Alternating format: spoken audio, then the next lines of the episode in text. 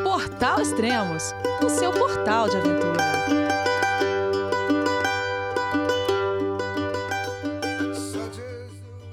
Bom dia, boa tarde, boa noite, bem-vindo a Extremos, seu podcast de aventura. Antes de começar esse podcast, eu queria pedir uma ajuda aos ouvintes do Extremos que eu acabei de retornar de uma expedição à Patagônia, que exatamente é a expedição para ser a base para o meu quinto livro, só que eu só consegui fazer a Patagônia Argentina, porque a fronteira terrestre entre Chile e Argentina, que estava prometida para ser aberta no dia 4 de janeiro, onde eu iria passar no dia 10, é, ela acabou não sendo aberta, né? O Chile, no dia 2, é, emitiu um comunicado que não iria abrir por causa da, da variante Omicron.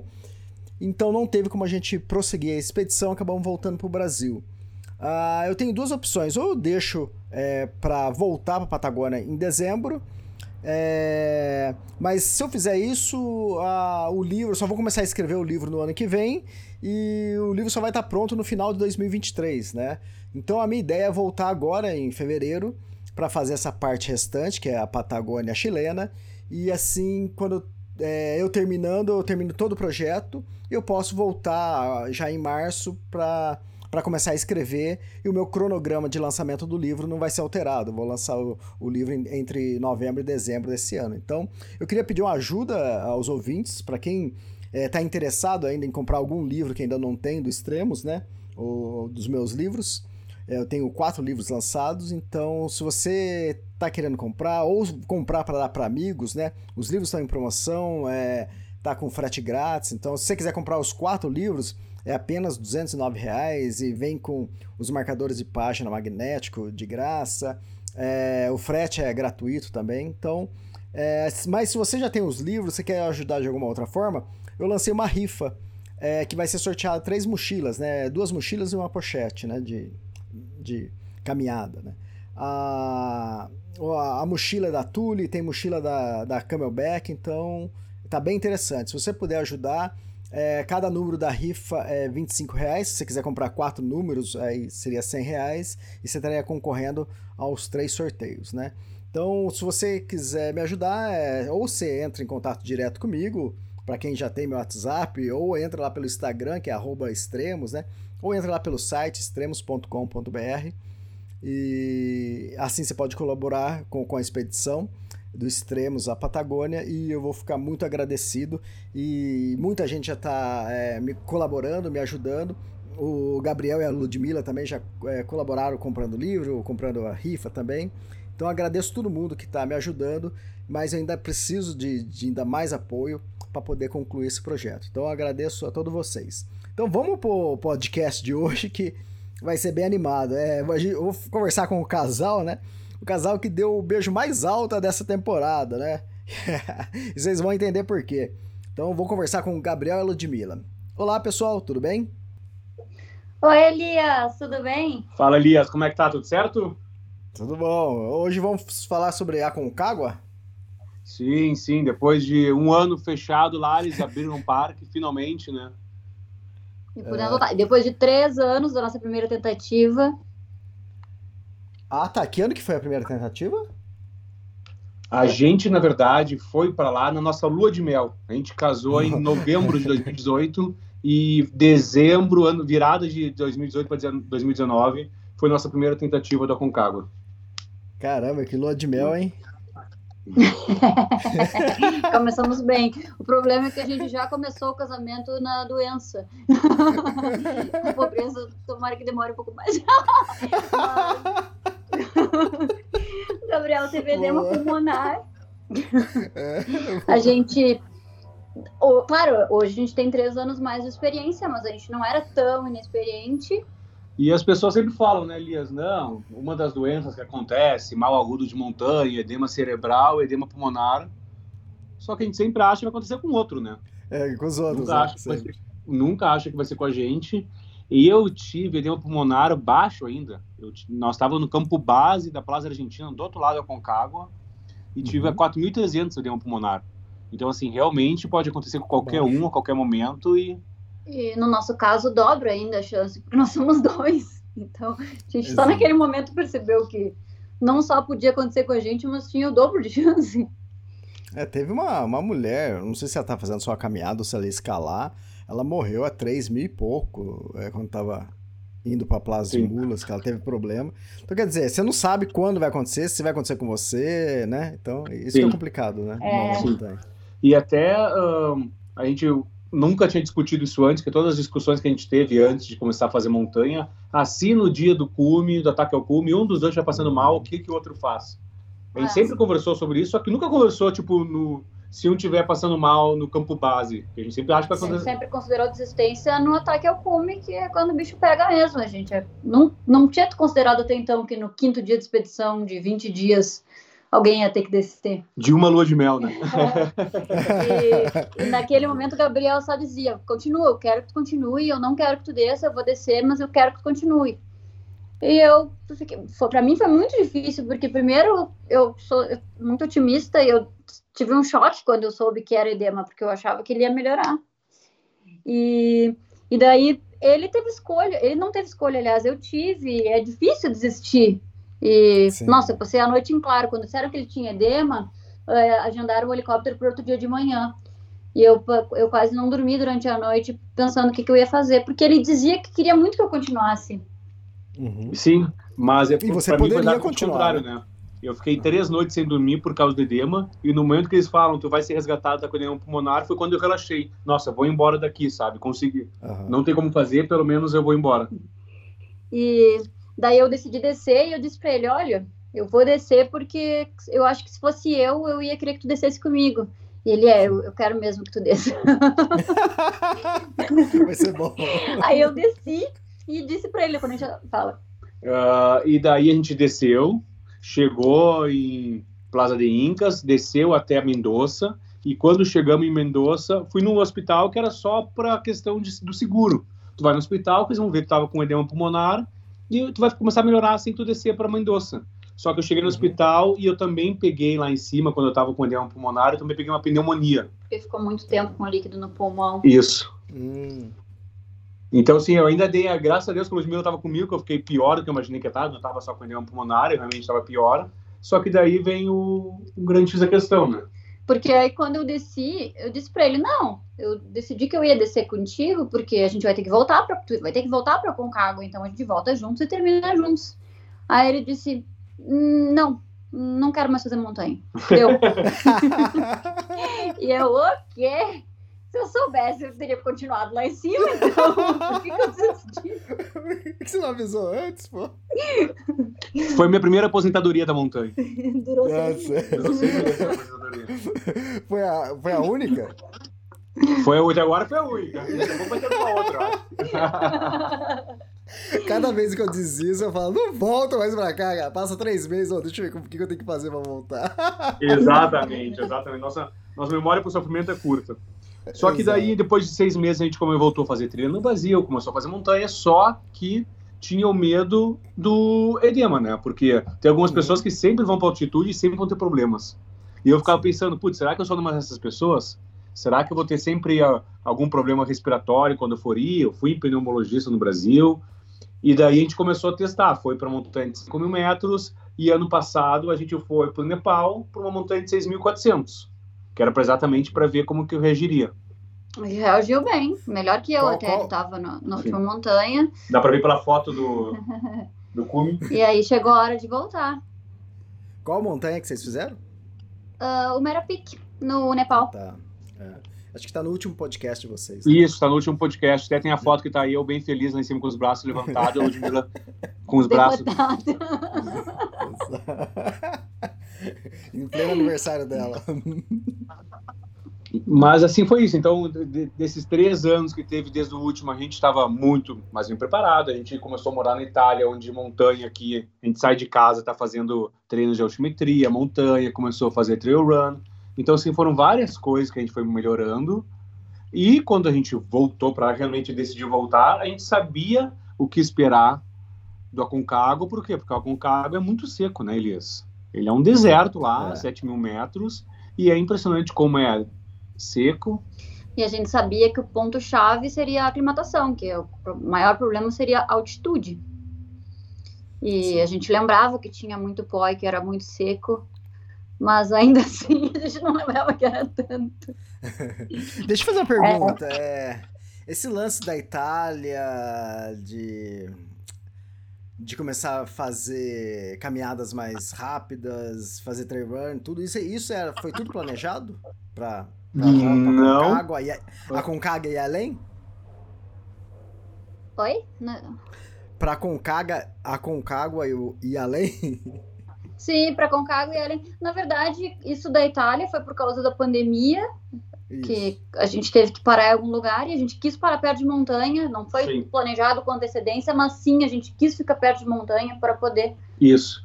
E o trail run meio que começou a ser algo natural, assim, porque a gente vê muita, muitas pessoas fazendo trail run aqui, a, a Ultra Trail do Mont Blanc passa na frente da nossa casa, sempre tem anúncio, tem pessoas fazendo esporte, daí a gente começou a fazer trilhas, começou a fazer trek, começou a alongar um pouco mais e começou a acelerar, né? Porque a gente corria no asfalto, mas aqui é muito difícil correr no asfalto porque não tem, é, quase não tem espaço plano para correr, não tem uma pista, não tem...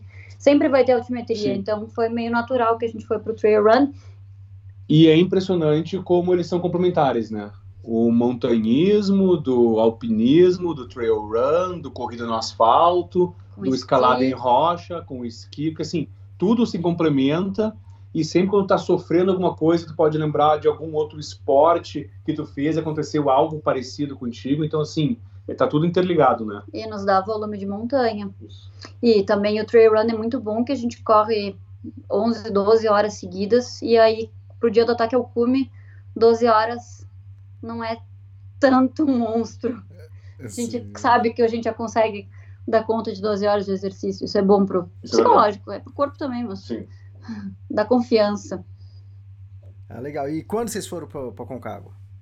A gente chegou exatamente no dia 2 de janeiro. Uhum. Uh, chegou em Mendoza.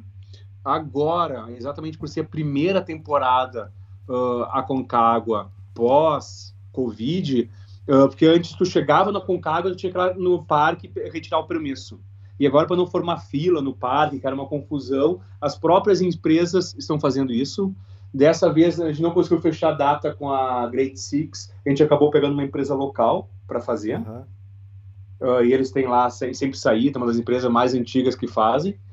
E foi bom porque tu já chegava lá no já chegava no hotel e já com teu permesso em mãos. Eles já iam atrás do permesso. É claro que a gente tem que fazer um PCR para entrar na Argentina e para entrar no parque também estava precisando fazer exame, né? Do Covid. rápido. Uhum. É. A gente também considerou fazer autônomo, mas pela logística a gente tem que comprar um monte de comida, carregar um monte de comida e tomar decisão. E a gente, não, vamos nos divertir mais indo com um grupo que. Isso, vamos aumentar nossas possibilidades de, de come do que fazer autônomo, né? Uhum. Legal. E aí, como foi lá? Daí a gente começou, exato no dia 4 de janeiro foi quando a gente começou, e aquela, aquele primeiro trekking até a Confluência, Plaza Confluência, uh, que é um trekking tranquilo, já dá para ver que nós estava no meio do terreno seco, árido. A gente fez questão de se movimentar bem devagar, a gente foi bem devagar e uhum. tomando muita água. A gente estava tomando 6, 7 litros d'água por dia. Caramba! Significa que a gente fazia xixi 24 horas por dia. Era uma torneirinha aberta. Nem fala, nem fala. Eu fazia o dobro da quilometragem que era de um acampamento para o outro, porque eu tinha que ficar caminhando até as pedras mais afastadas para fazer xixi. Daí o segundo dia a gente foi fazer o, o acampamento que eu o caminhada de aclimatação que o pessoal faz até a Plaza Francia, que é com vista para o mirador lá da face sul. Que é impressionante, a gente não tinha visto, quer dizer, a gente tinha visto pelo helicóptero, sim, mas sim. nunca tinha parado e olhado. Olha, muito impressionante. A gente baixou até uma foto dois extremos antes, a gente printou é para ver as rotas e uhum. a parede, a gente ficou tentando identificar as rotas. Ah, qual era a rota francesa, a rota que o Mozart Cartão fez, que era sair da Mesner, como é que foi que o pessoal tinha feito, até o próprio Rodrigo Ranieri, que também subiu junto com o Vitor Negrete, né? A gente Isso. ficou olhando lá as rotas como que eram. Sensacional aquela parede. É, aquela foto que você colocou ficou boa demais. O, o dia tava bom também, né? Sim, sim. É, a gente teve sorte de pegar um dia. A gente estava com um tempo muito bom até. Isso. Enquanto estava com fluência. Daí no terceiro dia a gente já chegou. Foi aquela caminhada que é gigante, que é de confluência para a Plaza de Mulas, que era de 25 quilômetros praticamente.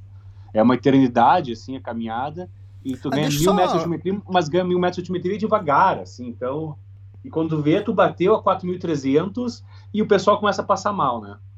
Tá. É, Só deixa eu é, falar uma coisa aqui, pro pessoal que tá ouvindo, que, que, sei lá, de repente tá ouvindo com outro aparelho.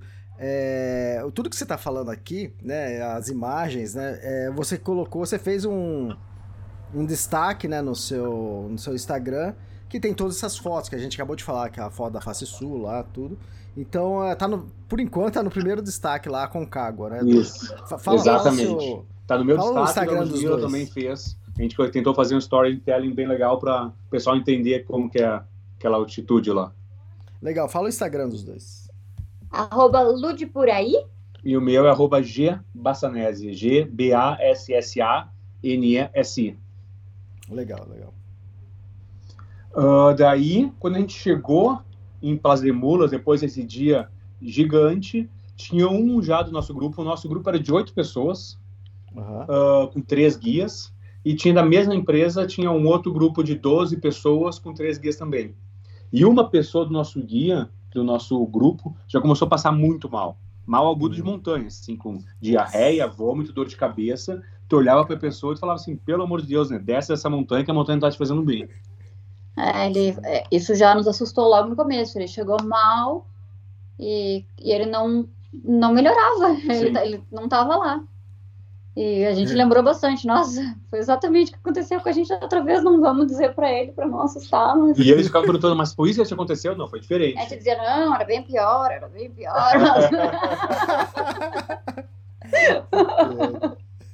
e aí, ele teve que desistir mesmo?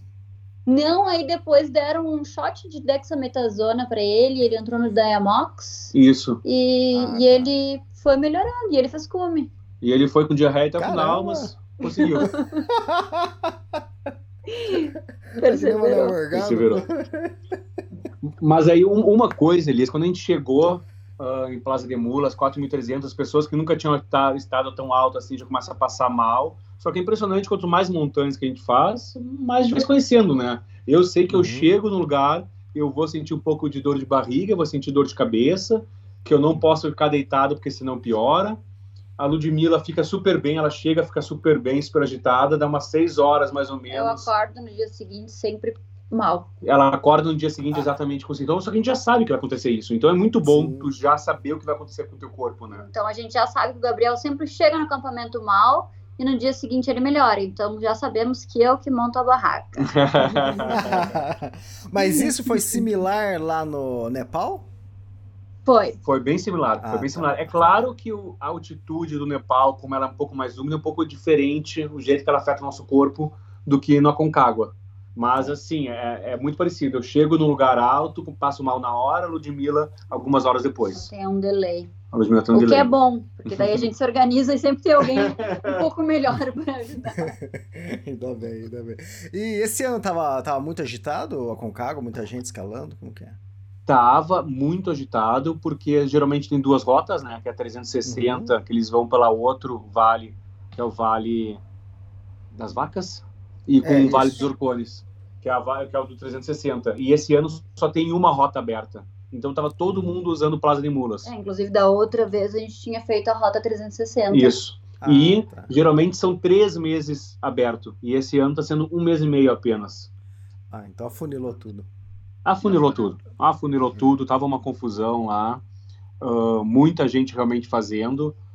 A, a empresa que a gente pegou, ela realmente estava com o plano deles de aclimatação era muito bom, que chegava em Plaza de Mulas 4.300, descansava. No próximo dia a gente porteou até o Campo 1, que era 5 mil metros. E nisso a Ludmilla já tinha melhorado, a Ludmilla estava bem também. A gente tomar um banho também. Isso. Nesse meio tempo.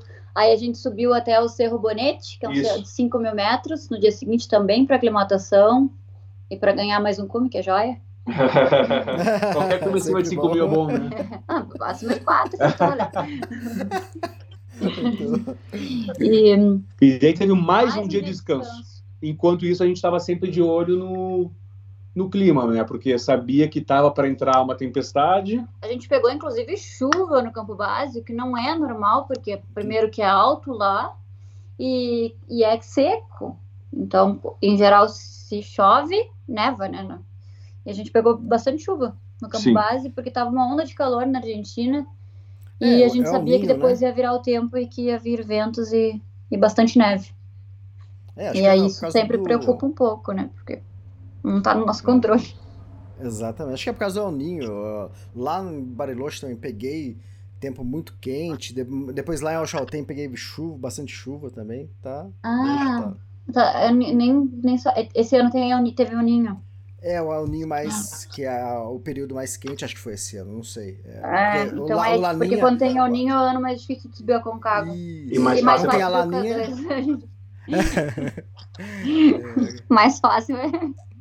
Tô sendo bem generosa aqui. Boa, boa. É. E aí, Tá tranquilo, pode subir. Facinho, facinho. É. E aí, qual... Só que daí, ne- nesse ciclo de aclimatação, eu e a Ludmilla estava super bem. E o outro grupo da empresa que estava com a gente, ah, o pessoal teve contato com alguém que teve Covid e como é que Hum. As regras do Covid. Se tem uma pessoa no grupo que é testado como os guarda-parques, todo o grupo tem que descer. Você tá louco?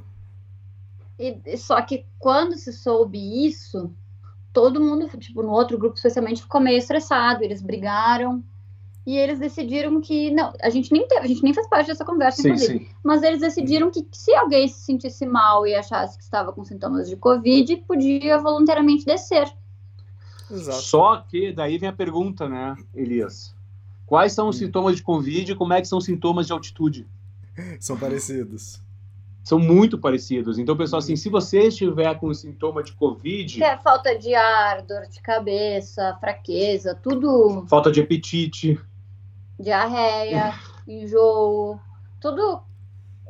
Se, se a pessoa nunca esteve na altitude, fica na dúvida mesmo. E a nossa cabeça Exato. é complicada, porque se a gente tem- começa a ficar com alguma noia, que é Covid, Sim. isso cresce. Uhum. E, Por outro lado, e aí teve o dá- pessoal que desceu, Ah, já no campo base. ah, tá. Não, mas de qualquer jeito ele teria que descer, não é? Ou tudo bem, ou tentar fazer um tratamento ali, caso não fosse Covid. no campo base, ele era ali mais ou menos dia 9 de janeiro, tá? Então a gente viu que ia ter uma janela boa. A gente não, né? Os guias viram que ia ter uma janela boa dia 14 e 15 e que dia 16, que era para não fazer o cume, ou 14 de janeiro, ou 15 ou 16. E que de 14 e 15 estava bom, dia 16 ia entrar uma tempestade, ia entrar muito vento, nós ia ter que fazer 14 e 15. Então nisso o pessoal, beleza, vamos começar a subir, fazer campo 1, campo 2, campo Já 3 começar o ciclo de cume, já começar o ciclo de cume, só que tava todo mundo ressabiado com o tal do Covid, né? porque tinha uma pessoa que estava achando que estava com Covid. E essa pessoa Tá. desceu. E. Mas vocês foram. Daí a gente. Pausa Dramática. No primeiro, no primeiro dia a gente foi pro Plaza Canadá, que é Campo 1, que já é 5.050 metros, daí já foi com pronto para o ataque ao A cume. Já, gente estava super animado que Sim. é o ciclo de cume tá acontecendo. finalmente, depois de três anos, o ciclo estava acontecendo. Estava quicando no campo 1, não tinha batido ainda muita altitude, era Sim. 5,500 do campo Isso. 1, né? Campo era 5. 5 5 mil. E a gente pegou, no caminho pegou uma tempestade de neve, assim, mas neve normal, que a gente estava um pouco acostumado aqui. E eu e o Ludmilla tava se divertindo, assim, Já as nossas fotos. hambúrguer, a gente tava cheio de apetite. Nossas fotos são sorrindo, neve, assim, mil maravilhas. Isso no campo Deixa eu 1. bater uma. Deixa eu bater uma coisa. Aqui na imagem que vocês falaram que, que baixaram lá do Extremos, que eu também tô olhando agora, o campo, a Plaza Canadá, que aqui tá próximo de 5 mil metros, né? Depende de onde você arma a barraca lá. Aqui tá 4 horas e meia pra chegar lá. Tá, tá, tá errado ou, ou não? Não, é que assim, no, teu, no primeiro ciclo de cume, a gente fez em três horas. Oxa, no primeiro. No ciclo de, porte, no ciclo de porteio. 3 horas e 12, É, Isso, exatamente. pra ser mais exato. E, o, o- É. e, no, e no dia que a gente já tava um pouco mais aclimatado, a gente melhorou uns 15 minutos. Ah, legal. Fantástico. Isso. Aí depois Ah, o próximo é a gente chegou na Plaza. Canadá, tava, o nosso grupo tava super animado e o outro grupo tava mais longe lá. A gente Uhum. acordou no outro dia, nós ia fazer Plaza Canadá até Nido de Condores. E em Nido de Condores, a gente ia esperar até estar tá com o clima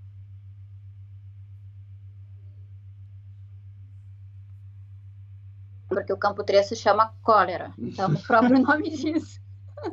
Era melhor não esperar nele. Sim. Uh, daí a gente foi para o Nido de Condores já no dia. Deixa eu pegar aqui. A gente foi para o Nido de Condores no dia 12. Demorou umas três horas e meia para chegar lá, com neve e tudo mais. E quando a gente chegou lá, os guias já falaram: pessoal, amanhã vai ser descanso, porque a gente não vai atacar o dia no dia 14. Vamos descansar um dia no Nido de Condores. Para no dia 13 ir para o campo 3 cólera e no dia 14 atacar o cume. Só que o tá. pessoal estava super ansioso. A gente achou ótimo, porque a gente não chegou muito bem no campo 2. A gente já chegou mais cansado, mais com dor de cabeça, enjoado. Hum. E a gente, bom, se tem mais um dia para aclimatar e eles acham que esse dia vai ser melhor, ótimo, ótimo, porque daí a gente recupera um pouco mais. E eu sempre brinco que a altitude tira a vontade de viver da gente, né? tipo, porque é muito difícil explicar uma pessoa como é que é a altitude. Eu falo assim, a altitude, ela tira a vontade de viver. e a gente chegou ali de Condores, estava eu e Ludmilla sem vontade de viver, né? Putz, bateu altitude aqui. E a gente cometeu um erro ainda, porque a gente chegou e estava nevando bastante, a gente entrou na barraca e deitou. E é ruim deitar, baixar a cabeça logo que chega. É bom ficar sentado, tentar se mover um pouco. E a gente, nesse primeiro dia, deu um, Isso. uma baqueada. Deu uma baqueada, mas chegamos lá e o pessoal ainda fez pizza, comemos super bem, dormimos. E no outro dia, tudo começou a acontecer, assim. No outro dia, uh, um guia do outro grupo começou a se sentir mal. E o ah. guia desceu. E o guia desceu. Hum. E daí a gente, até então, eu e o Gabriel, a gente estava em negação, porque a gente, poxa, como é que vai ter Covid aqui? A gente não estava com nenhum medo de Covid. Primeiro, que a gente estava se sentindo bem e sabia que não, não, não estava com sintomas de Covid. E segundo, que a gente pensou, poxa, não, não vai ter Covid na montanha. Todo mundo fez teste antes de entrar, como é que vai ter pego aqui? E a gente achava que as, os outros clientes estavam com medo de, estavam sentindo sintomas de altitude e considerando que era Covid. Mas quando um guia desceu, a gente, opa, isso não é normal. Uhum. E daí um guia começou a descer. No, outra, no outro grupo, durante o dia, três pessoas começaram a descer, Elias. Nossa! E no fim desse dia. E nisso, quando as pessoas começaram a descer, o nosso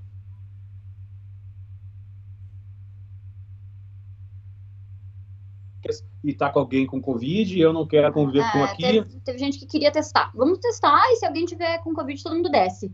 E a gente não queria isso, né? E teve pessoas que ficaram contrariadas. Não, se, se os guias estão se sentindo mal e estão descendo, eu não vou me pôr em risco e subir na altitude, talvez ter com Covid, e eu vou descer. E isso. começou a descer o pessoal. E, e para piorar a situação desse dia, a gente foi pegar água, que tem que caminhar, fazer uma caminhada de 20 minutos em de Condores para pegar água.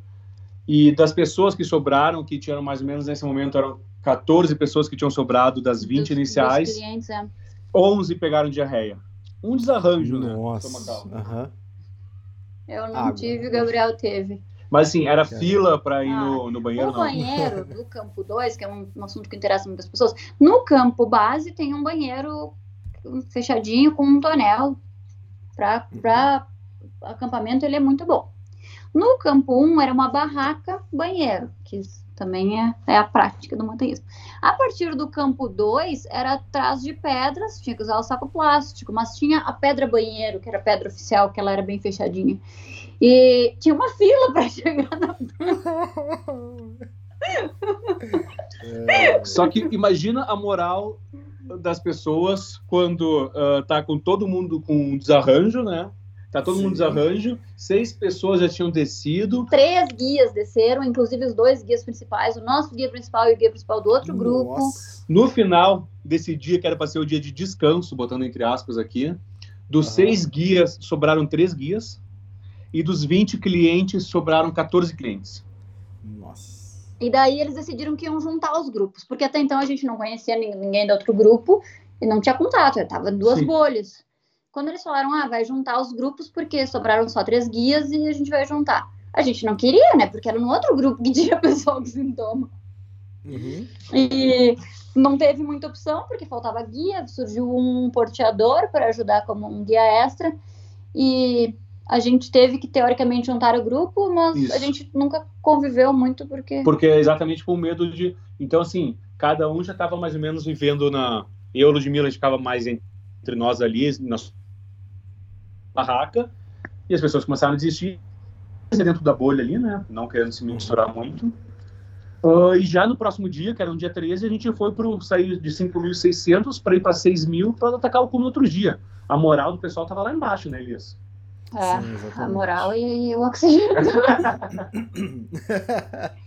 Aí vocês foram pro cólera, é isso? Mas- Aí Isso. fomos pro cólera. E péssimo também, porque, tipo, já tem todos os desafios de subir uma montanha e a gente não tem que ficar se preocupando com, com Covid. Isso foi. É. Não precisava ter roubado a cena.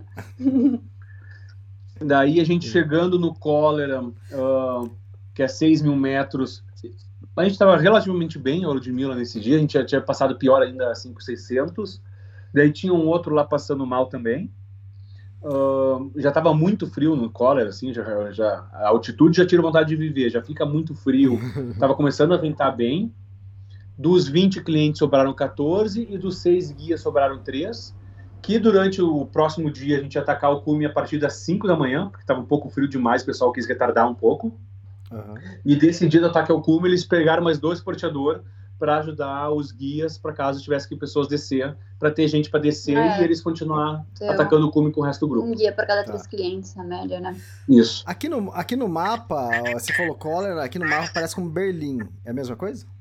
O Berlim é um pouco mais embaixo. O Berlim Ah, é tá, onde tem umas casinhas de madeira lá que o pessoal acampa. O cólera eu acho que é uns 100 metros acima, um pouco mais.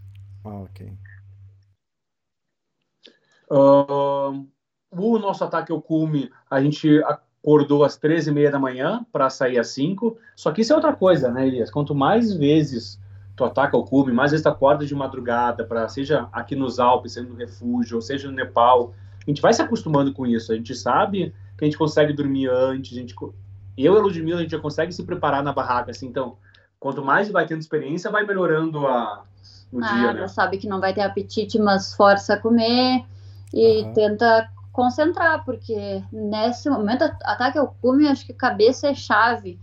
Porque se a gente entra num, num- numa, numa espiral ruim, assim, de tô com frio, tô com frio no pé, vai congelar meu dedo, vai congelar, vai congelar. Se começa a pensar muito nisso, não, não vai. Tem que ficar pensando, tá tudo certo, tá tudo certo, tô bem, tô com um pouquinho de frio, mas tô bem. Uhum. E pensa, tipo, concentrar. Eu antes Isso. de comer, eu preciso dar um- uma respirada. E uma coisa que eu acho que é essencial que as pessoas têm que saber é que quem nunca tá com o cume ou vai, tipo, as primeiras horas do ataque ao cume de noite, vai ser frio, vai ser desconfortável e vai ser não tem vista.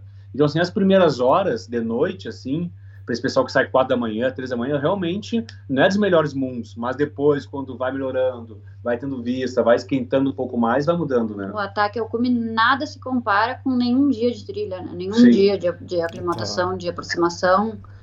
É, o bicho pega mesmo, porque tem que sair de madrugada, já, já muda muito. E, a- mas é mais atenção mesmo do que. E do nosso grupo das 14 pessoas que saíram para ataque ao cume, as quatro que não chegaram no cume, eles não passaram da parte da noite. Que realmente é a parte Ah, mais tá. difícil, eu vejo assim, né? Parte psicológica pegou. É, é parte psicológica pura. É pura, pura, pura. Tá. Ah, teve e uma coisa sair no engraçada. horário? Ah, pode falar. Pois não.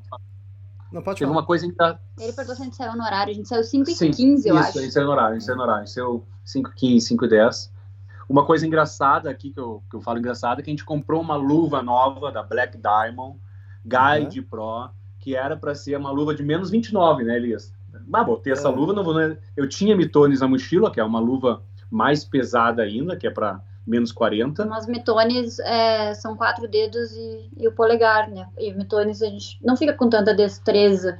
É difícil fechar um mosquetão, tipo, fechar o capacete, abrir a mochila com mitones. Só que a gente nunca tinha usado essa, essa luva nova, né? O que foi um erro, porque a gente estava no inverno aqui e a gente nunca testou a luva. Uhum. Vai falar de vamos falar de acertos. Não, mas fala, o que aconteceu com a luva? Não, daí, daí a gente botou a luva, saiu nós dois às 5 da manhã com essas duas luvas novas.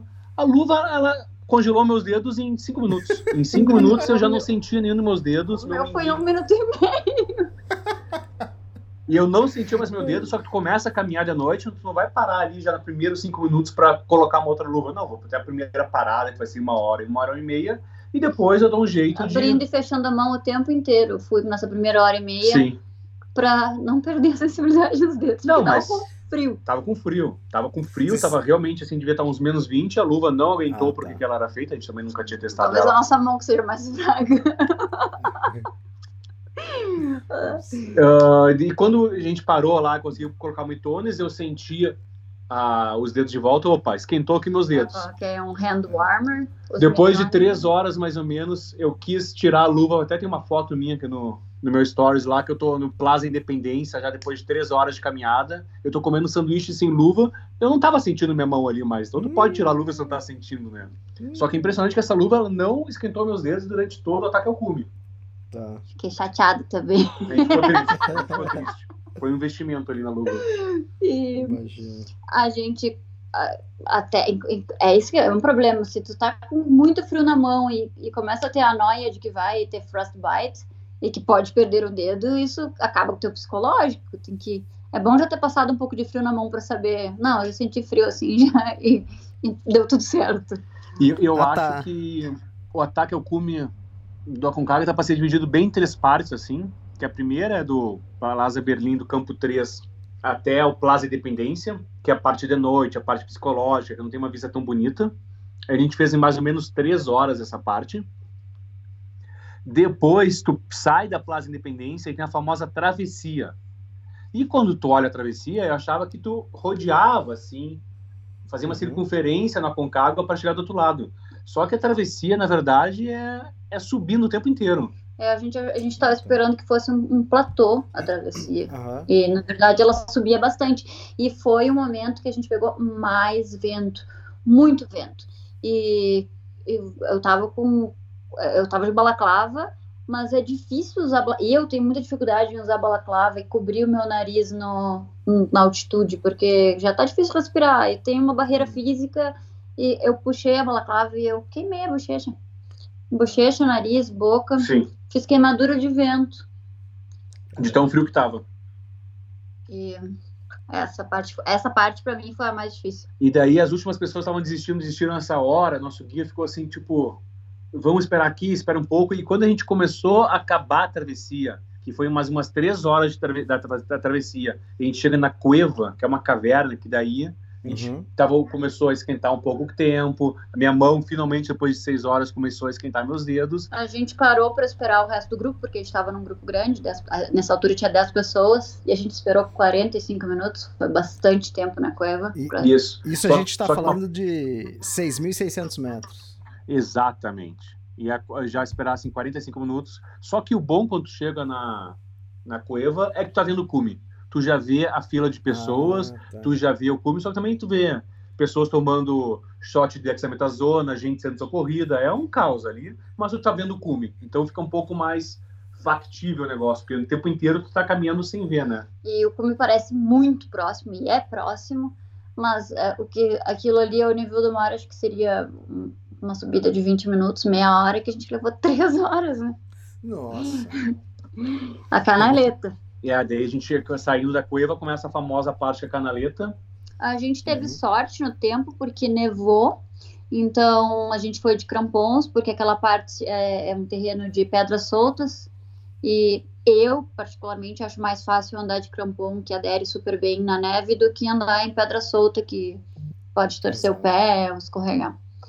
Então, isso eu achei bom. E isso a gente pegou neve durante todo o tempo, então a gente saiu já do campo 3 de Crampon e a parte da, da canaleta a gente fez devagarzinho sempre, tipo, o grupo fica um pouco mais distanciado, só que também, diferentemente do que aconteceu com a gente no Mera Peak, quando a gente fez, que a Ludmilla estava bem mal do início, a gente fez toda uma outra conversa. Agora era muito mais a gente se incentivando do que tentando convencer o outro a desistir, né, Elias? Porque Entendi. no Merapique eu tava sofrendo com a altitude. E o Gabriel, ele, o tempo inteiro. Vamos desistir? Vamos desistir? Pode desistir, tudo bem, a gente volta. Não quer desistir? Não quer parar? Volta, vamos voltar. E eu tava, pelo amor de Deus, para, eu quero continuar. E aí agora ele mudou o approach. E ele tava mais, vamos lá, falta pouco, tu consegue, só mais um passinho. Vai, dá um passinho, vai. Tua mãe tá te acompanhando no spot. Ela quer ver esse pontinho mexendo. Muito bom, muito bom. E a gente foi, a gente uh, no começo tava dando 10 passinhos e parando para dar três respiradas, uhum. respirar fundo. No final a gente tava dando três passinhos e parando para dar cinco respiradas. E é legal que quem vê os stories, nossos vídeos no stories, tem uma hora que a gente para, tô conversando com a Ludmilla, tem gente descendo do cume feliz, um russo, gente sendo atendida por um médico atrás da nós, assim, realmente a canaleta é um caos. Realmente uhum. tem pessoas passando mal e nós ali no nosso competição interna ali, né, para conseguir uhum. fazer. Conseguir, uh, e... e... não passa, não passa. Tu tá vendo o cume e não passa. Tu vai caminhando devagarinho, não passa, cruza pessoas, tu vai conversando com todo mundo. A gente cruzou com o Nimsdai na descida. E ele ah, descendo, nós Ele subindo. descendo e nós subindo. Uh, a gente viu várias pessoas descendo de macacão de downsuit e, e, várias pessoas indo, sendo mal, assim, um, um, sendo carregadas. As pessoas estavam sendo carregadas, assim, e nós vimos um cliente sendo carregado por uma pessoa, depois a gente viu outro cara. Aí a gente perguntou para um cara, tinha um, um, uma pessoa segurando outra, descendo, e a gente perguntou se precisava de ajuda. Não sei como, porque a gente não estava em muitas condições de ajudar, mas a gente perguntou se precisava de ajuda e ele disse: Não, não, tranquilo, eu sou cliente, mas eu estou um pouco melhor e estou ajudando ele. O meu guia vem ali atrás. E aí vem outra pessoa de Dansuto carregando mais um que estava meio desacordado. E ele estava com aquele. O Dansuto estava escrito K2, K2 Winter, Winter Expedition. Winter K2. E aí ele era pequenininho, assim. E o capacete da Red Bull. Com o capacete da Red Bull. E o cara tava de balaclava, de óculos, tudo. E eu só olhei o Nimsdai e ele só me deu um soquinho, assim, cumprimentando. eu, na hora, fiquei em choque, porque eu já tava sem ar, já tava exausto. O que, que ele tá fazendo aqui? Eu, eu, pensei, eu, eu, pensei, não deve ser ele, mas vou perguntar. E quando ele me cumprimentou, meu Deus, o Nimes Dai aqui na minha frente, ele tá carregando uma pessoa. Que... Só que daí eu cumprimento ele e tinha mais duas, duas, dois do nosso grupo atrás da gente, daí a gente cumprimentou ele e um do nosso grupo pergunta: podemos tirar uma foto dele? Rapaz, eu tô, tô carregando um morto aqui praticamente, sabe? deixa eu fazer um, um parênteses aí. É... Fala que é down switch. Downsuit é os macacão de, de plumas de 8 mil metros. É aquela roupona robusta para frio de 8 mil. E, e não tava tão frio. Depois da cueva, já não tava mais tão frio. A gente até tava. Eu acho que eu tava sem pluma. Tava quente. E eles, eles eu acho, eles se esforçaram bastante para subir. E, e eles estavam com calor. E eles estavam descendo assim, sofrendo com calor. Eles estavam com os Downsuit tudo aberto do lado então, tu viu que eles estavam, tinham errado na roupa ali. Erraram o look. Erraram o look. Depois, é, então, a gente descobriu que eles, em vez de fazer o ataque ao cume saindo do campo 3, que é mais perto, algumas pessoas preferem sair do nido de condores, que é no campo uhum. 2. Só que fica muito maior o ataque ao cume, e eles saíram às 10 da noite. A foto hum. deles partindo para o cume estava dia ainda, porque anoitece ah. tarde. Eles, eles levaram muito tempo, a noite inteira caminhando e já estavam chegar... exaustos. Isso, eu acho que eles chegaram no cume uma hora antes da gente ali. Então, assim, ah, tá. e ainda com o sul, imagina, o pessoal devia estar exausto realmente, por isso tinha alguns sendo carregado ali. Tá. E também explicando, o Ninsdai é o que bateu o recorde escalando as 14 montanhas acima de 8 mil metros. Que o pessoal pode assistir o documentário dele lá na, na, Netflix. Ah, tá né, na é Netflix. É... O documentário dele na Netflix tá sensacional. E... e ele virou estrela, né? Todo mundo querendo tirar foto com ele, etc. Exatamente. Mere merecido. É, fantástico. Eu não tinha assistido de, de pronto, né? Assim que lançou, não, não assisti o documentário. Eu, aí os amigos começaram, pô, Elissa, nossa, tá demais, eu sei que Aí depois, eu acho que um mês depois eu fui acabar assistindo e é muito bom, mas vale a pena. E bastante gente não montanhista assistiu esse, esse documentário. Netflix é Netflix, né? Isso, e é, é engraçado, porque daí muita gente veio, nossa, eu vi o documentário, que legal que vocês fazem, também quero fazer agora. é, é bom esse montanha. Exato. Mas vocês não chegaram no cume ainda. Ainda não. Ainda não. Daí faltava mais. e nós estava já tempo lá. Daí faltou mais uma meia horinha. Daí a gente passou o pessoal sendo socorrido. A gente fez os videozinhos. Nos últimos dois minutos, assim, que eu de mil, eu faço, eu fiz um vídeo gigante da gente indo. E assim, e depois de três anos, Elias, que era do nossa lua de mel, tudo que aconteceu, etc. Eu sempre resgatar de helicóptero, não teve como. Eu sou chorão, assim, meu pai me ensinou a ser chorão, acho. Né? tipo, eu, che... eu cheguei lá em cima chorão. emocionado, assim, tipo, chorando, assim, foi, foi muito legal, assim, a chegar no cume. É difícil explicar, mas realmente quando a gente chega lá, a gente sofre um monte e a gente já chega lá com o coração na boca, em todos os sentidos, eu acho mesmo. Já tá sem fôlego, já é um monte de coisa. É, é, a gente pensa tudo que a gente levou para chegar lá e por quê. Isso. E todo o tempo que a gente levou. Mas assim, foi super bom. A gente chegou lá em cima, não tava frio, tava um clima muito bom. E como a gente foi, o nosso grupo era grande, eram 10 pessoas, a gente foi um dos primeiros a chegar ali. A gente ficou muito tempo no ficou cume. quase duas horas no cume, a gente ficou muito tempo no cume. E tiraram a cruz esse ano, foi, um, foi meio decepcionante. Já tem aquela cruz lá em cima, que é uma foto bem conhecida. Ninguém sabe onde foi parar a cruz. Não uhum. sabe se os guarda-parque tiraram, mas a cruz não tá lá em cima. E deu para deu pra aproveitar bastante. Aí tem a foto do beijo. A foto do beijo que é a conclusão do, da lua de mel? É a conclusão Exatamente. da lua de mel. Passava três anos de lua de mel, finalmente acabou. eu tava. Mas aí foi a primeira foto. E, e o, o, beijo lá em cima foi a primeira foto. Assim, a gente ah, deu o celular para um colega nosso lá fazer foto, foi tirar foto e eu peguei a Ludmilla do nada, nem combinamos. Dei um beijo nela ali e a foto ficou muito legal, né? Porque a gente já tinha bom. combinado antes que, gente, que eu tinha que levantar os braços. Isso seria muito importante. Porque no Mera Pique ela não levantou os braços. Eu, Ludmilla, tem que levantar os braços, tem que comemorar, sabe? Na hora do beijo eu falei, é pra levantar o braço. Ele, não. Me abraça, pô. É, muito bom. E nisso, né? Quer dizer, não foi nesse momento, foi bem depois, né? Uh, tudo bem, eu sabia que vocês estavam ali para ir pro cume, mas eu não sabia a data de cume de vocês, né? E aí o Alex Cruz, que, que tava esperando para ir pra Concagua, que acho que pegaram Covid, coisa assim. E ele, Elias, cadê o Gabriel Ludmilla? Faz tempo que eles não dão notícia, cara. acha, acha eles aí. Aí eu mandei mensagem, ei, tudo bem com vocês? Aí você me respondeu com a foto e você não falou mais nada. Aí eu olhei a foto e falei, cara, mas cadê a cruz aqui, cara? Mas eu falei, esse piso é parecido. Aí eu mandei pro Alex, aí o Alex falou, não, Elisa, isso é a Cume, é a Cume. Aí eu, a, a notícia agora de o jogo Cume. virou, né? Porque agora o Alex agora subiu na montanha e a gente tá aqui preocupado. Exatamente. Perdeu o spot. É verdade, cara, mais essa ainda. É... E aí, ficaram duas horas no cume lá e. Do, Mas é muito bom, assim, a gente ficou duas horas, a gente não passou, uhum. a altitude não nos pegou assim no último dia do cume. Ah, é um dos cumes que eu mais tenho memória, assim, dos mais altos, porque em altitude a gente fica meio devagar. E, em geral, eu, eu, eu fico bem lesada. Nesse cume eu tava bem. Sim, sim, e foi o ataque ao cume que a gente mais curtiu, assim, tirando as primeiras três horas, que é aquela parte de frio, erramos na parte da luva. É impressionante como a gente curtiu mais a subida, óbvio que deu um calorzinho, assim, mas foi, foi muito mais legal, assim, a gente, putz, a gente aproveitou, não foi sofrimento. Foi, foi uhum. bem aproveitado. Tinha um pouquinho de nuvem, mas tinha muito céu azul também, ficou linda a foto. Tava, né? tava com... O tempo tava muito bom lá em cima, não tava frio, a gente podia tirar a luva no cume.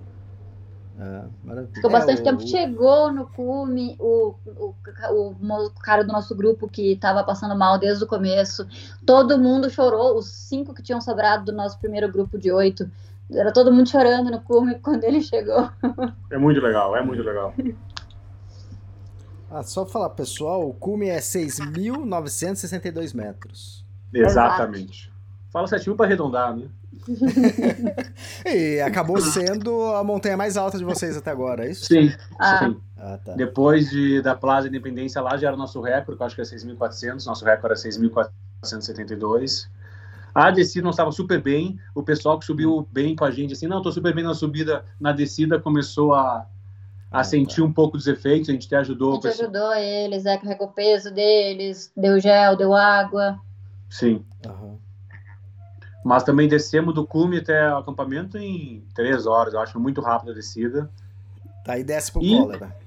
E daí desce pro campo 3, só que como uhum. não tinha os porteadores chegando, o clima começou a virar. E a gente acha que quando faz o cume da montanha acaba, e que nada, né, Elias? Eu acho que a gente teve a pior noite de Aconcagua da nossa breve história de Aconcagua, foi com ventos de 80 km por hora. Nossa. A barraca não parou de tremer um segundo. A gente, eu tinha certeza que eu ia estar exausta, já ia estar um pouco melhor aclimatada e que eu ia dormir muito, muito bem essa segunda noite, porque nas últimas noites de, subindo em, em ciclo de cume a gente não dorme tão bem. Eu pensei, ah, quando voltar do cume aí eu vou dormir bem. E, nossa, era a barraca lambendo no seu rosto. Mas sim, Elisa, a barraca tac, tac, tac, tac, mas a noite inteira Nossa. batendo, a noite inteira batendo. A gente dorme um pouco, não dorme, não sei o que. Era mais ou menos umas duas da manhã e a Ludmilla vira para mim e fala assim: Eu acho que as pedras que estão segurando a barraca voaram, tá? e a Não, barraca, pedra não, as pedras não, as soltaram. pedras se soltaram e a barraca tá solta. E ela vai Uhum. começar a voar. Isso era duas e quinze da manhã. Tu não quer lá fora olhar? ah, deixa pra depois. Daí eu falei assim, claro que não, né? Vou congelar ali fora, vou ficar aqui dentro. Se a gente voar, a gente voa junto aqui, pelo menos. Daí dá uns cinco minutos assim, eu começo a olhar assim, nossa, eu acho que as pedras se soltarem e a barraca realmente vai voar. Daí eu, tá bem, Ludmilla, vou olhar. Daí ela, não, não, não, a ideia era ruim. Fica aqui dentro, se a gente voar, a gente vai voar. Eu falei, ah, não, eu já pensei melhor, já desapeguei disso aí. Se voar, voou, a gente não vai sair daqui. E, e assim foi, a noite inteira foi muito difícil de dormir. Quando deu seis da manhã, eu precisava sair para ir no banheiro. E isso, o problema que a gente estava usando as Piborton, Piboron, né? Piboron, pra quem não sabe, é um pote que tu faz xixi dentro da A barraca. famosa garrafa Sim. onde você faz xixi. Exatamente. É. E a Bibora congelou tudo, ela não abria. Nossa. eu tive que sair da barraca. E o lugar que seria para fazer xixi, porque eu ainda tem, tem pessoas que fazem na volta do acampamento, mas eu não. Se alguém sai da barraca, sei lá, melhor não. Ah, é, tava um super vento e tinha que descer um, um coloar. Para descer, o vento estava contra, foi difícil descer. E fiz xixi, pulverizou o xixi. Voltei, subi, foi fácil, porque o vento estava ajudando. Voltei para a barraca. Gabriel, foi muito difícil fazer xixi, foi horrível, muito vento, pulverizou tudo. E ele, ih, nem me fala, porque agora eu também quero ir. Mas eu fui fazer xixi, daí foi no mesmo lugar fazer xixi, né? Não, não deve estar tão ruim assim. Sério, Elias, o xixi subia. Tinha tanto vento que xixi subia. O xixi subia pra cima assim e virava fumaça, assim, o xixi subia. E ele começou a bater em mim, só que tava tão frio que ele batia no corpo e já congelava o xixi. Só que eu fui sem luva, né? Porque, ah, não, vou- não vou congelar a mão tão rápido. A mão tava congelando. Voltei pra Nossa. barraca rápido, assim, Ludmilla, abre, abre, abre. O que que foi? O que que foi? Tô mijado aqui, tô mijado, mas tá congelado. Tá congelado, ele pelo menos. ele, ele tava branco quando ele entrou. E eu tava nevando. Ele, meu xixi, deixa eu que situação.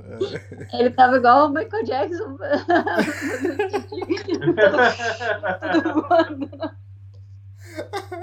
Muito bom, muito bom. Mas, mas é, essa noite ventou, fez tudo, mas não choveu, não, de- não teve Não raio. choveu, não choveu, mas sim, era, realmente era muito vento e a gente percebe como a gente já teve noite com, com muita neve no Nepal e nunca tinha tido noite com muito vento. Muito vento é muito pior.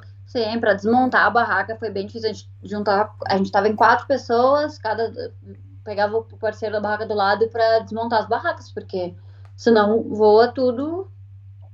E, e muito Sim. frio, assim, porque não tá se mexendo muito. Daí a gente conseguiu desmontar as barracas, desmontou o acampamento e começou a descer. E foi uns 15 minutos até se esquentar, assim, realmente esse momento foi desmontar as barracas do acampamento Teresa para descer até a Plaza de Mulas, foi o pior momento. Foi o mais difícil. Que a gente passou mais frio, que a gente não estava preparado, que tinha muito Uhum. vento, o vento incomoda muito. Mas aí começou a descer, saiu Tanto do cólera. nesse momento a gente não fez nenhuma imagem, porque não. Sim. De tudo a gente tem foto, mas desse momento foi, o- foi o mais difícil mesmo. É, sempre E todo aperta, mundo muito perrengue. cansado, tava. O pessoal tava se fingindo de morto.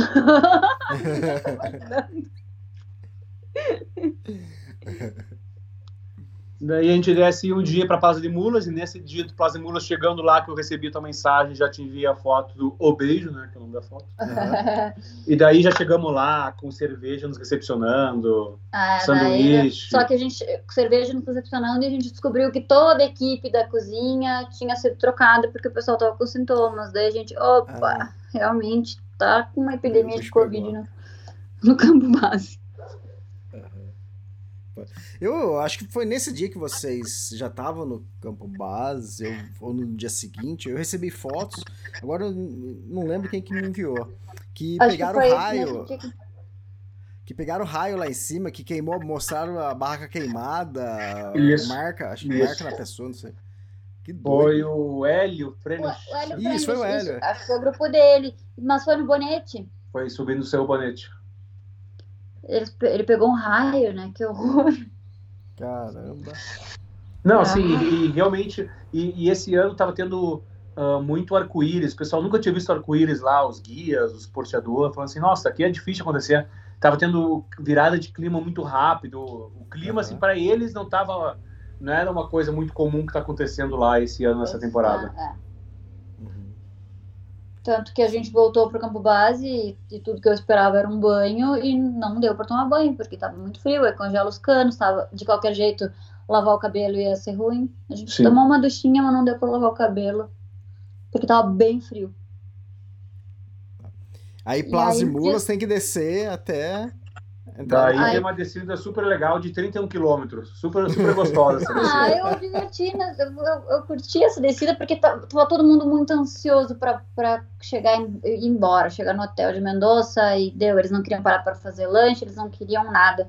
E eu tava já nostálgica. Ai, último dia de montanha, vamos devagarinho.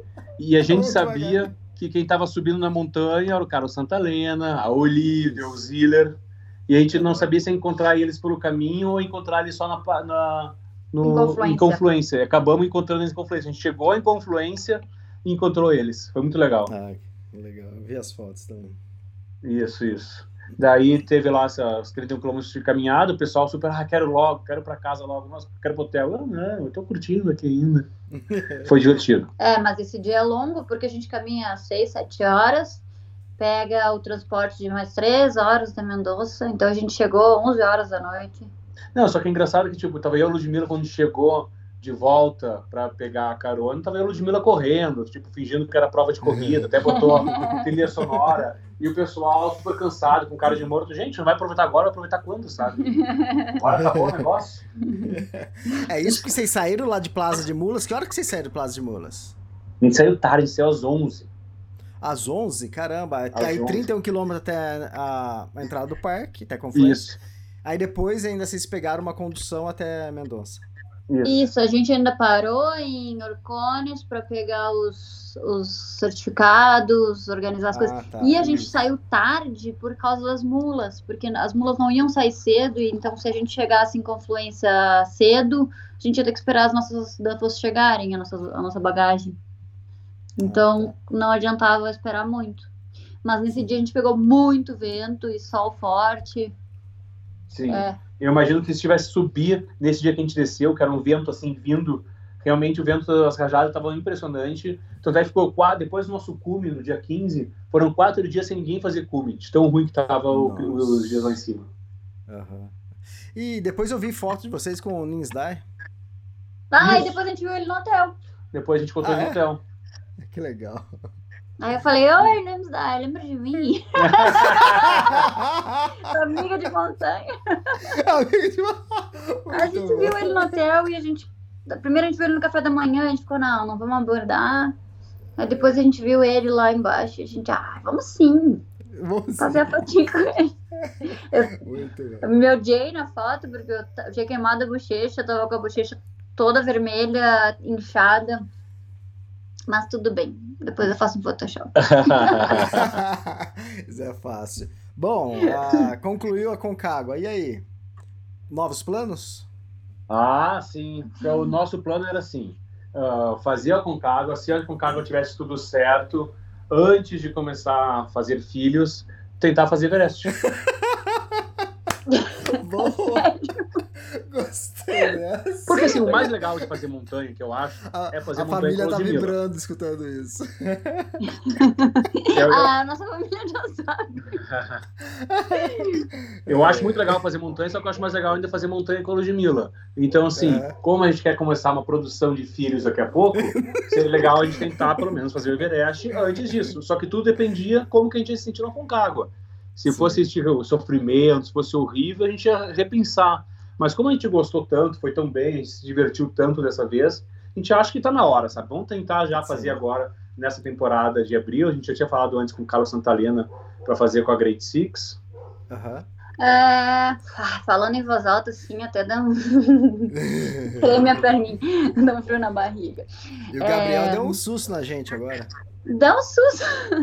É, é, é, um sonho que a gente sempre teve, mas eu sempre pensava que eu nunca, nunca me senti pronta. Eu acho que eu não me sinto pronta ainda.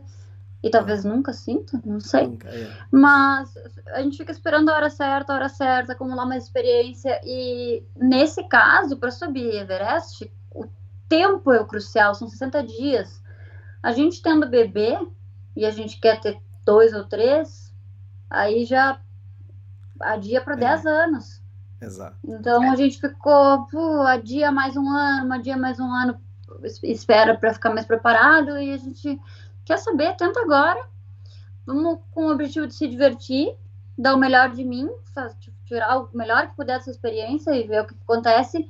E se tiver que tentar de novo, porque é normal, não é comum fazer Everest na primeira tentativa. Então vamos, vamos com otimista, mas com o pé no chão, porque a nossa prioridade é voltar inteiro. É, e aí talvez quando for tentar daqui a 10 anos, se quiser tentar de novo, daí tenta na segunda vez com mais experiência do que ficar pelo IC e esperando pelo momento é, certo. Exato. Vamos criar um momento e, e, vamos lá, quero fazer um. E, e vocês estão num bom momento, né? Acabaram de passar por um longo treinamento, acabaram de subir a Concagua e. Quer dizer, tá, tá, tá quente. Sim, né? sim. O, é, sim, Everest gente... não é tão técnico. Tem a parte do Kumbu, até a gente essa semana vai, vai fazer mais um, um treinamento de escalada em gelo. E que é a parte mais técnica, a parte que eu mais tenho medo. E fora isso é, Sim. é só tolerar a dor e seguir adiante. E é saber aguentar o sofrimento, né? Saber que a gente vai ter muito frio, saber que vai ser sofrido, saber toda essa parte de falta de oxigênio. Quando a gente começa a se conhecer, eu acho que fica um pouco menos sofrido e é tentar isso, né? Saber que, que o cume não é nada garantido, que não depende só da gente, que a gente depende de muitos fatores, ainda tem Covid para agregar, tem o tempo bom, às vezes se não tem janela de bom tempo, não tem o que fazer.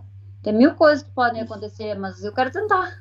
É isso. É, fazer e agora uma coisa tamo, grande. Estamos hum. nos últimos acertos, a gente sabe que se fosse para ir para ano que vem ou depois daqui a dois anos, a gente estaria mais bem treinado, só que o ah, tempo está contra a gente, então, sabe uma coisa? Vamos tentar fazer agora, vamos já nessa temporada, vamos ver como é que vai ser. fechou ainda, né? Está nos últimos trâmites para fechar. Já estamos provando ah. dar um sutsu, macacão. Ah, que legal. Bom, a maioria das pessoas que é, tentam o Everest, elas pelo menos fizeram a Concagua, né? Então, vocês... Sim. Vocês, é que você falou, você pode estar mais bem preparado, mas você está preparado que normalmente a maioria das pessoas estão, né? Que vai para o Everest. Sim, Exato. É, sim, é, a gente sabe que, que a gente já, no fim das contas, acumulou bastante quilometragem nos últimos tempos. Isso. Sempre dá para melhorar, mas a gente já sabe que, tipo, a gente falou com o Carlão, Carlos Santalena, e ele disse, opa, vocês querem o que mais? é, imagino ele falou. Bora lá! ah, e vocês são as, as duas primeiras pessoas que eu tenho aqui que anunciaram que vão pro Everest esse ano. É! Até agora ninguém falou comigo. Porque eu vou realizar começa... meu sonho de ter extremos. legal, legal, vai estar na cobertura lá. Muito bom. É, e... Vamos lá, né? Agora é isso, Vocês... agora estão os últimos preparativos aqui, só que ainda é temporada de. Aqui é temporada de escalada em gelo, então na, na Itália a gente está fazendo vai fazer mais curso de escalada em gelo, tem muita coisa para fazer. É. é. Que, é, a parte mais técnica É bom aqui, é bom que a gente está no inverno, porque a gente vai poder treinar um pouco de desenvoltura em gelo para o combu. E uhum. frio, eu quero tudo que eu puder testar. Agora eu vou comprar uma luva melhor. Exatamente. E eu vou testá-la. é, porque eu, eu, eu percebi agora na Concagua que o meu ponto fraco é frio. E uhum. faz bastante frio, na verdade. no fim do dia a gente ainda é brasileiro, então Exato. eu tenho que treinar isso, tolerar, aproveitar, tentar ficar um pouco sem luva, tolerar e ver que, que quanto de frio eu aguento na minha mão e, e tá tudo bem. E é isso, e o, vamos lá. E o planejado chegar em, no Nepal começo de abril, como que é? 8 de abril é, a data. 8 de abril, 8 de abril é a data para fazer ali aquela segunda quinzena de maio esperando a janela. Ah, tá, legal, legal. Fantástico. Vai estar todo mundo ligado, com certeza. Vai, uma coisa legal é que esse ano, ano passado, não teve grupo fazendo o campo base do Everest. Esse ano parece que vai ter um grupo grande. Daí isso é legal, a gente já estava tentando convidar amigos para irem com a gente até o campo base, até agora não Ah, conseguimos nenhum. vocês encontraram amigos, eu vi que vocês esquiaram com, com amigos esses, esses Isso. É, a gente encontrou finalmente amigos brasileiros. Eles estavam com essa viagem marcada por dois anos atrás, remarcou para o ano passado, remarcou para esse ano. E agora, finalmente, a Europa começou a abrir e a gente tá os- recebendo pessoas aqui, né? Mas É. aqui em casa ainda não recebemos ninguém, né? Esperando meu pai, minha mãe, Nossa, meu sogro e minha sogra ainda não chegaram, mas estamos esperando. O recado foi dado. ah, fantástico, cara. Ah, mais um podcast muito legal, a gente se divertiu. E agora os, os próximos, quer dizer, não vai ser no final, né? Porque a gente vai acompanhar e durante a escalada lá do Everest a gente vai, vai gravando é, quando der, né? Em loco, Legal. em loco vai ser dessa loco. É, exatamente. Aí você vai poder falar, tá frio sim. Isso é outra coisa. Aí a gente está muito frio, tá muito frio. Aí as pessoas perguntam, mas quantos graus? Quantos graus? E a gente não tá na hora com o celular ali pra ver. Ah, exato. não tem um termômetro, até eu queria comprar um termômetro. Mas, gente, é frio, é muito frio. Qual é a diferença? Tá menos 20, menos 30, menos 40. Tá frio. É, deixa eu contar o que o, o. É, eu tava agora na, na Patagônia, né? Eu sabia que eu ia voltar pra, pra Patagônia, já estive lá uma vez, né? Isso no sul, né? No norte eu estive várias vezes. Falei, ah, deixa eu levar um anemômetro, né? Pra medir a velocidade do vento, porque lá venta pra caramba, né? É é pequenininho. É um pezinho a mais, mas é é pequenininho. Tudo. Falei, ah, vou levar, vai. Aí chegou lá, tava na, no- na Laguna Torre, lá em Alchaltén. Aí eu peguei ele e comecei a medir. Aí deu 89 e pouco e ele parou, porque ele, o máximo que ele marca é 90. Falei, pô, pra que eu não presta pra nada, pô? que tava dando mais de 90, só que ele não marcava mais. Eu falei, caramba, meu. Nem, nem vou levar um desse. Melhor nem saber. É, nem foi. É. Ou vou ter que comprar um caro grande pra. que, que, que meça mais, né? Eu falei, pô, mas foi interessante isso. Mas agora eu já sei, não vou levar mais, porque agora não preciso. Já, já sei que não vai que tá ventando. Tá, levando, tá, tá É. ventando mais que 90, ponto. Exatamente. Tá frio? Tá frio pra caramba. É, é a mesma coisa do urso. né? pô, eu encontrei o urso, mas que tamanho que era o urso? Pô, faz diferença se encontrar um? Você vai ficar com mais, vai ficar com mais medo, menos medo se ele for um pouquinho menor? Não vai, cara. Eu tô fora. É, é, muito bom, muito bom. Ah, legal, parabéns, parabéns pelo cume na Concagua. Parabéns pelo beijo lá na Concagua também. Obrigada. E o, o beijo repete no, no Everest? ah, sim, Ah. repete. Se tudo der certo, sim. Se ele me esperar, porque ele é um pouco mais rápido que eu. Se tudo a gente tem que decidir também. Se ele vai antes e economiza energia e oxigênio, se ele me espera. Agora a gente tá nos, Sim, Os pormenores. nos pormenores. sim, legal, legal, fantástico. É isso então. Mais alguma coisa? Eu agradeço, Elias. Muito obrigado, hein? Obrigada, Elias. Obrigado boa a vocês. noite. Não, boa tarde aí, né? Bom dia, boa tarde, boa noite. Feliz Natal. Muito bom, legal. Obrigado a vocês e até o Everest, então. Até. Abraço. Abraço, Feliz Natal. Tchau.